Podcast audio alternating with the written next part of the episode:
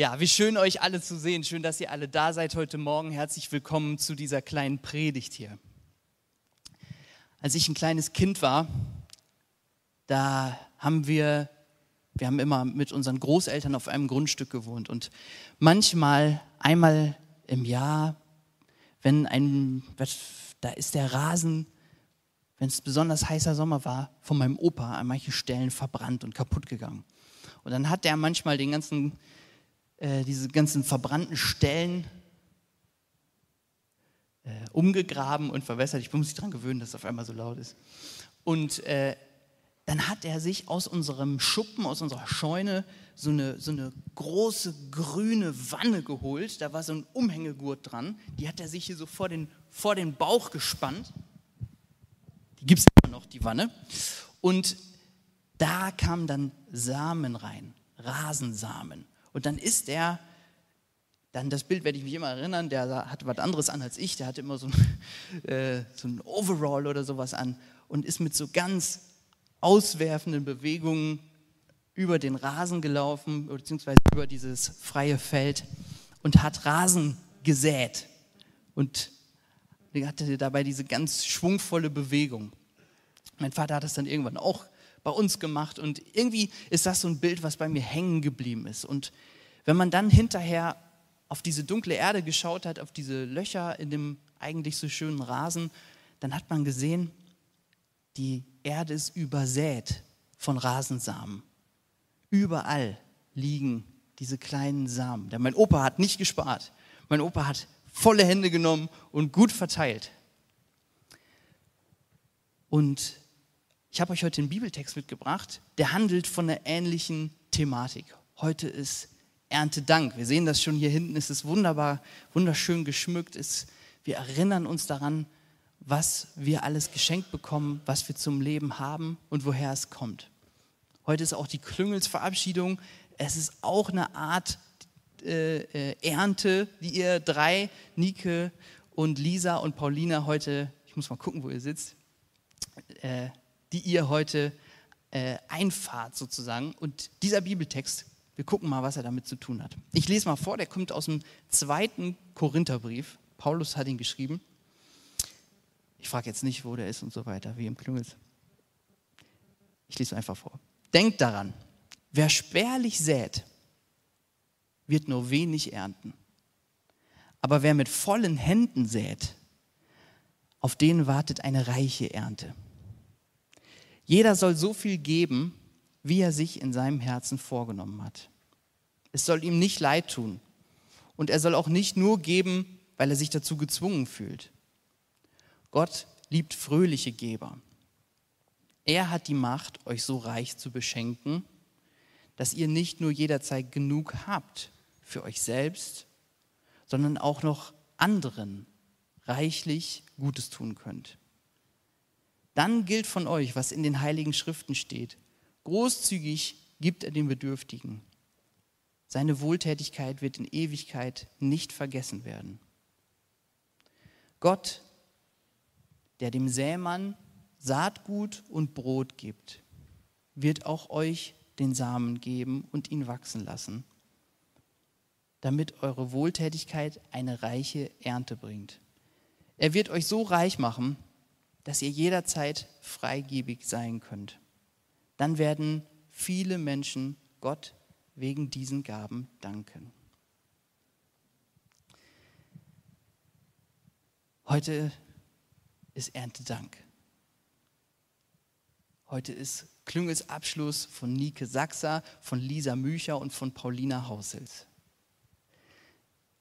Ich habe euch heute für diesen Anlass ein paar Gedanken zu diesem Text mitgebracht der übers Säen und Ernten geht. Mein Opa hat damals gesät, er hat es vielleicht nicht geerntet, die Ernte war ein bisschen anders, indem es einen schönen Rasen gab. Rasen erntet man ja eigentlich nicht, soweit ich weiß. Aber dieses Bild vom Säen und Ernten, das begleitet die Menschheit schon durch die Jahrtausende. Säen und Ernten, das gehört zu unserem Leben seit dieser Agrarrevolution, seitdem Menschen auf die Idee gekommen sind, selber etwas anzupflanzen. Und heute, an diesem Tag, möchten wir uns an dieses Grundprinzip des Lebens erinnern, des Säens und des Erntens. dieser Text von Paulus, ich weiß nicht, vielleicht habt ihr ihn schon mal gehört, bei diesem Text um Paulus, Paulus geht es in diesem Text um eine Sache. Und man kann das, glaube ich, an dieser Stelle äh, sagen, das kommt nicht so oft vor, aber Paulus geht es an dieser Stelle ehrlich gesagt einfach ums Geld. Paulus geht es um, ums Geld. Der möchte Geld von den Korinthern. Der schreibt einen Brief und schreibt das dann so rein, säen und ernten und so weiter. Und deswegen schreibt er auch die ganze Zeit, eure Gabe wird nicht umsonst sein, eure Wohltätigkeit wird nicht umsonst sein. Das Problem war nämlich, es gab eine Gemeinde in Jerusalem, eine von den allerersten Gemeinden, und die war durch verschiedene Dinge in sehr große finanzielle Probleme gekommen. Und Paulus klappert jetzt die anderen Gemeinden, die es sonst noch so gab damals, im ersten Jahrhundert nach Christus ab und sammelt bei denen Geld. Also auch bei den Korinthern. Und das ist also der Briefausschnitt aus diesem zweiten Korintherbrief, wo er den Korinthern nochmal erklärt, wie wichtig das ist und wie gut es ist, wenn man etwas gibt und wie, wie dieses Prinzip vom Säen und vom Ernten funktioniert. Es geht also darum, dass wir Dinge, die wir bekommen, nicht einfach nur annehmen, sondern dass es, wir es aus uns rausfließen lassen, dass wir es weitergeben. Paulus geht es ums Geld an dieser Stelle. Es geht aber auch um andere Dinge. Es geht um Engagement. Wenn ich mich engagiere irgendwo, wenn sich jemand für mich engagiert, bin ich irgendwie froh oder dann ist es gut, wenn ich mich auch für andere engagieren kann. Es geht um Liebe. Es geht um Großzügigkeit. Es geht um Zeit. Zeit ist vielleicht für uns noch das viel eingängigere Bild als die Ernte. Ich weiß nicht, wer von euch dieses Jahr schon geerntet hat. Ich noch nicht. Ich gehe in den Supermarkt und kaufe meine Sachen. Manche schon, ich weiß. Aber Zeit kann auch ein gutes Bild sein. Ich habe mal jemanden gehört, der hat gesagt, die Speisung der 5000, dieses Wunder, was Jesus da mal verbracht hat, das könnte man auch ummünzen. Statt fünf Brot und zwei Fische hat er noch fünf Termine und zwei Viertelstunden frei. Und am Ende verteilt er es auf die Leute und alle haben Zeit miteinander. Und am Ende sind sogar zwölf volle Tage übrig geblieben. Zeit ist ein wichtig, eine wichtige Ressource in unserem Leben. Es wäre ein Wunder, wenn wir auf einmal alle ganz viel Zeit hätten. Ja. Heute ist Klüngelsabschluss, ihr drei. Es ist auch für euch ein Tag der Ernte. Ihr habt zwei Jahre, habt ihr geackert im wahrsten Sinne. Ihr habt äh, euch Sachen reingezogen. Manchmal war es anstrengender, manchmal war es nicht so anstrengend. Ihr habt euch entwickelt. Und heute ist auch ein Tag der Dankbarkeit für zwei Jahre Klüngels. Und ich hoffe, dass ihr drei euch ein bisschen was von diesem Saatgut, was ihr jetzt, äh, von, dem, von der Ernte, die ihr jetzt einsammelt, ein bisschen Saatgut übrig lasst, was ihr wieder einpflanzen könnt für die nächsten Jahre. Und ich wünsche uns allen heute, oder dass wir zusammen mit den Klüngelsleuten, aber auch im Blick auf Erntedank, diese Haltung einüben, die Paulus hier äh, uns erklärt. Ich weiß nicht, wer von euch äh, sind ja heute nicht alle aus unserer Gemeinde, aber die, die aus unserer Gemeinde sind, kennen ja den Jahresgemeindesonntag. Das ist so eine Jahresmitgliederversammlung und da gibt es immer einen Kassenbericht und da in jedem Kassenbericht kommt dieser eine Vers vor, den wir gerade schon gelesen haben. Einen fröhlichen Geber liebt der Herr. Ja? Manche von euch lachen schon. Ja, da kommt immer drin vor, als kleine Motivation, einen fröhlichen Geber liebt der Herr. Das ist also die Haltung, die Paulus hier vorschlägt, wenn man etwas weggeben möchte, dass man es fröhlich macht weil er sagt, Gott hat was gegen Zwang. Gott hat was gegen Zwänge. Es soll nicht aus Zwang geschehen, es soll nicht aus schlechtem Gewissen geschehen, sondern es soll eine fröhliche Haltung sein. Wer nichts geben möchte, soll einfach lieber nichts geben. Und wer etwas geben möchte, der soll es fröhlich machen und loslassen und Futter mit und gut ist. Und diese, diese Haltung, die irgendwie was mit Erntedank, mit Klüngel zu tun hat. Das ist jetzt alles ein bisschen wirr, ich weiß. Aber diese Haltung, die bekommt man, wenn man eine Sache im Leben versteht. Wenn man eine Sache im Leben glaubt. Eine Sache erlebt vielleicht auch. Nämlich, dass alles, was wir bekommen, nicht aus uns kommt. Wir können fröhliche Geber und Geberinnen werden, wenn wir das, das verstehen. Alles, was wir haben, kommt nicht von uns. Alles, alle guten Gaben, alles, was wir haben, kommt, oh Gott, von dir. Es geht durch unsere Hände. Gegeben ist von Gott, schreibt Matthias Claudius, der das Lied geschrieben hat. Und diese, diese Haltung, die macht was mit uns, wenn wir merken, wir bekommen die Dinge geschenkt. Dass ich in den Supermarkt gehen kann und mir was zu essen kaufen kann, ist ein Geschenk. Dass ich in diesem Land leben darf, was so reich ist, ist ein Geschenk. Dass ich heute Morgen aufgewacht bin und atme, ist ein Geschenk. Dass ich Menschen habe, die mir lieb sind, das ist ein Geschenk. Ich habe mir das nicht ausgesucht, wann und wo ich geboren wurde. Es ist Geschenk. Und das macht was mit einem, wenn man das versteht. Ich weiß nicht, wer von euch schon mal auf Klassenfahrt war. Wer von euch war schon mal auf Klassenfahrt? Die meisten Leute. Ich war auf Klassenfahrt früher und in, einem, in einer Klassenfahrt kann ich mich noch sehr gut daran erinnern, da gab es so, ein, kennt ihr noch diese Cola-Automaten? Diese, ich meine, diese richtigen, echten Cola-Automaten von früher, wo, man, wo Glasflaschen einfach noch aus drei Meter Höhe gefühlt runtergefallen sind. Ja? Also, wo man sich eine Glasflasche Cola holen konnte. Und da bin ich mal hingegangen und ich habe gesehen, in dem Wechselgeldfach, da liegt noch was drin. Und ich bin hingegangen und da lagen zwei Euro drin. Einfach so, hat jemand da vergessen. Und ich war reich. Ich war reich für diesen Tag und konnte mir für zwei Euro Süßigkeiten oder eine Cola, ich glaube damals hat man sogar noch zwei Cola dafür bekommen, äh, kaufen. Ich weiß nicht, vielleicht ist es euch schon mal passiert, dass ihr an einer Autobahnraststätte wart und wo man diese, wenn man auf Klo geht, diese Wertbons da sich abziehen kann von Sanifair. Und dann hat jemand seinen Bon vergessen. 70 Cent sind es, glaube ich. 50 davon kann ich einlösen und man ist reich für den Tag. Und man hat was gefunden. Es gibt eine Studie, die sagt, Leute, die eine, wenn, wenn Menschen eine Münze auf der Straße finden, sind sie viermal so bereit, hilfsbereit zu sein an diesem Tag. Die Hilfsbereitschaft steigt, wenn man etwas empfängt. Etwas zu geben, weiterzugeben, das ist einfacher, wenn man selber etwas bekommen hat. Eckhard von Hirschhausen schlägt vor, äh, einfach mal den Euro im Parkscheinautomaten drin zu lassen. Die Wertmarke einfach mal vom Sanifair hängen zu lassen und mal gucken, was passiert. Weil jemand die findet und sich darüber freut und vielleicht etwas Gutes daraus macht. Großzügigkeit erzeugt Großzügigkeit. Und Gott ist unglaublich großzügig. Er beschenkt uns jeden Tag, nicht nur mit einer Wertmarke, nicht nur mit einem 2-Euro-Stück, nicht nur mit dem Wechselgeld im Parkscheinautomaten, sondern er beschenkt uns mit allem, was wir zum Leben brauchen. Und daraus entsteht eine Haltung, die uns wachsen lässt, die uns gesunden lässt und die uns als Menschen aufblühen lässt. Und heute ist ein Tag, an dem wir das besonders feiern wollen. Heute ist ein Tag der Dankbarkeit. Wir erinnern uns daran, dass, dieses, dass unser Leben nicht aus uns kommt. Wir erinnern uns daran. Aber Dankbarkeit kommt in, in unserem Leben irgendwie kurz. Deswegen gibt es diesen Tag heute. Ich weiß nicht, ich war mal bei so einer Jugendveranstaltung, habe da mitgearbeitet. Und am Ende, wenn alle Leute schon, die ganzen Jugendlichen, 200, 500 Jugendliche, alle wieder zu Hause, die Mitarbeiter völlig fertig mit den Nerven und mit den, also müssen endlich schlafen. Und dann kommt am Ende noch so eine Mitarbeiterrunde, wo es dann noch einen Mitarbeiterdank gibt, wo allen dann nochmal gedankt wird und man kriegt noch so ein Merci in die Hand gedrückt und so. Und es ist super wichtig, weil es wertschätzend ist, aber irgendwie denkt man auch, ich will eigentlich jetzt auch einfach nach Hause. ich bin fertig.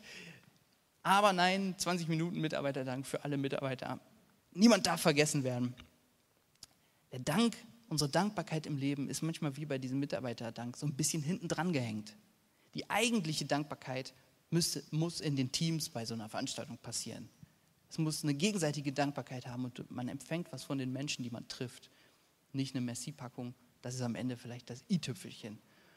Und genauso ist es im Leben. Wir versuchen manchmal unsere Dankbarkeit hinten dran zu hängen. Wir denken dann, ach ja, ich habe ja so viel, stimmt ja, vielleicht sollte ich mal dankbar sein. Aber eigentlich geht es darum, eine Haltung einzuüben der Dankbarkeit, die das Leben durchströmt und die man spüren kann und die aus uns rauskommt. Und deswegen weil es so schwer ist, diese Haltung einzuüben, bringen wir dieses Erntedankfest im Jahr unter. Das ist unser, unser Punkt im Kirchenjahr, wo wir als Christen einen Sonntag nur dafür verwenden, zu sagen, wir wollen Danke sagen für das, was wir haben. Wir danken Gott, dass er uns versorgt, dass wir in einem reichen Land leben dürfen, dass wir alles haben, was wir zum Leben brauchen und noch viel mehr manchmal. Und ich möchte euch heute einladen. Es geht jetzt schon langsam zum Ende der Predigt. Ich möchte euch einladen, euch einen Moment der Dankbarkeit zu nehmen jetzt. Ich weiß nicht, wofür du dankbar bist in deinem Leben. Ich musste letzte Woche, äh, ich musste ins Krankenhaus. Manche haben es mitbekommen. Hatte dolle Schmerzen, musste ins Krankenhaus. Und ich hatte einen Moment der Dankbarkeit, weil ich einfach ins Krankenhaus gehen konnte. Wir sind in einem Land, wo man einfach ins Krankenhaus gehen kann. Da wird einem geholfen und die helfen einem so gut sie können.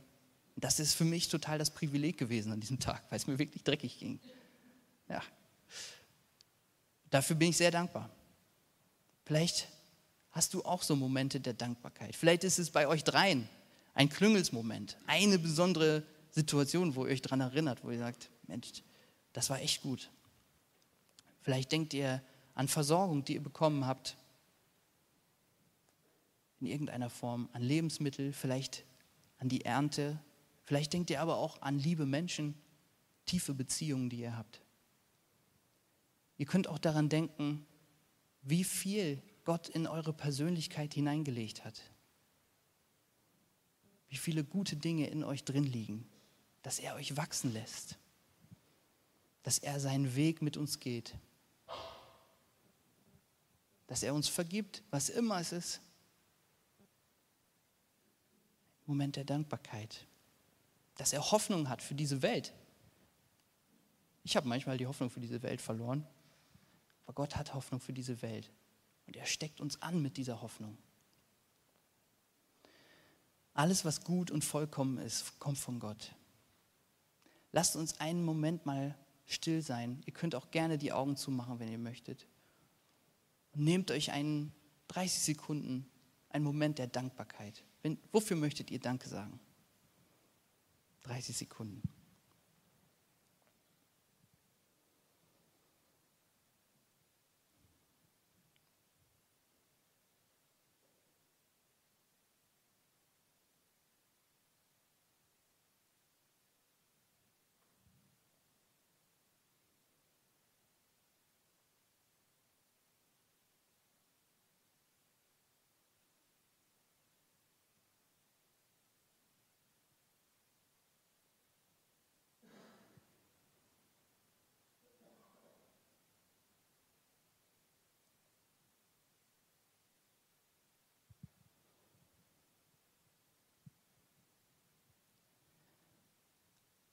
Hast du dich schon mal gefragt, warum Gott es eigentlich alles uns schenkt?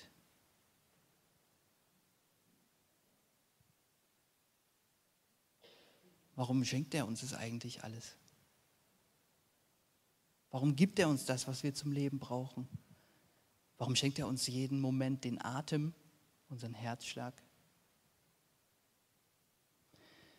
Ich glaube, es ist eine der tiefsten Botschaften, der Bibel, die man verstehen kann. Und ich glaube, darum geht es auch zutiefst im christlichen Glauben. Dass man merkt, Gott macht das aus einem Grund. Gott möchte, dass du lebst. Gott möchte, dass du lebst. Einfach so, aus Liebe. Gott möchte, dass du lebst. Daran glaube ich. Und das ist das, was, worauf alles hinausläuft, was wir lesen können in der Bibel, was wir glauben, was zu unserem Gemeindeleben dazugehört. Alles, was Jesus gelebt hat, auf den sich unser Glaube zentriert, hat diese Botschaft. Gott möchte, dass du lebst in Fülle ewiges Leben. Dass Jesus gestorben ist, dass er auferstanden ist, hat eine Botschaft. Gott möchte, dass du lebst. Und das ist, glaube ich, das, es geht nicht nur darum, ein guter Mensch zu sein, eine Haltung der Dankbarkeit zu entwickeln, also etwas zu empfangen und auch weiterzugeben, sondern auch die Botschaft dahinter irgendwie zu verstehen, heute an diesem Erntedankfest. Gott möchte, dass wir leben. Das ist ein Grund zur Freude, auch wenn wir ihn manchmal selber vielleicht gar nicht so richtig verstehen. Und das dürfen wir feiern. Heute ist ein Tag der Dankbarkeit. Paulus war davon überzeugt, das ist die Haltung, um die es geht. Wenn man etwas geben will, dann mit fröhlichem Herzen, dass es aus einem hinausfließt. Und wo auch immer ihr gerade dran gedacht habt, in eurem Moment der Dankbarkeit. Vielleicht ist das ja der Same, der gesät ist, der jetzt aufgeht. Und ich lade euch ein, lasst es wachsen. Konzentriert euch auf das, was ihr geschenkt bekommen habt. Und vergesst nicht, was dahinter steht. Wenn jetzt die dunkle Jahreszeit beginnt und ihr euch manchmal einsam fühlt, hoffnungslos, wenn ihr euch müde fühlt und überfordert oder nicht weiter wisst, denkt daran, Gott will, dass du lebst. Gott will, dass du lebst. Amen.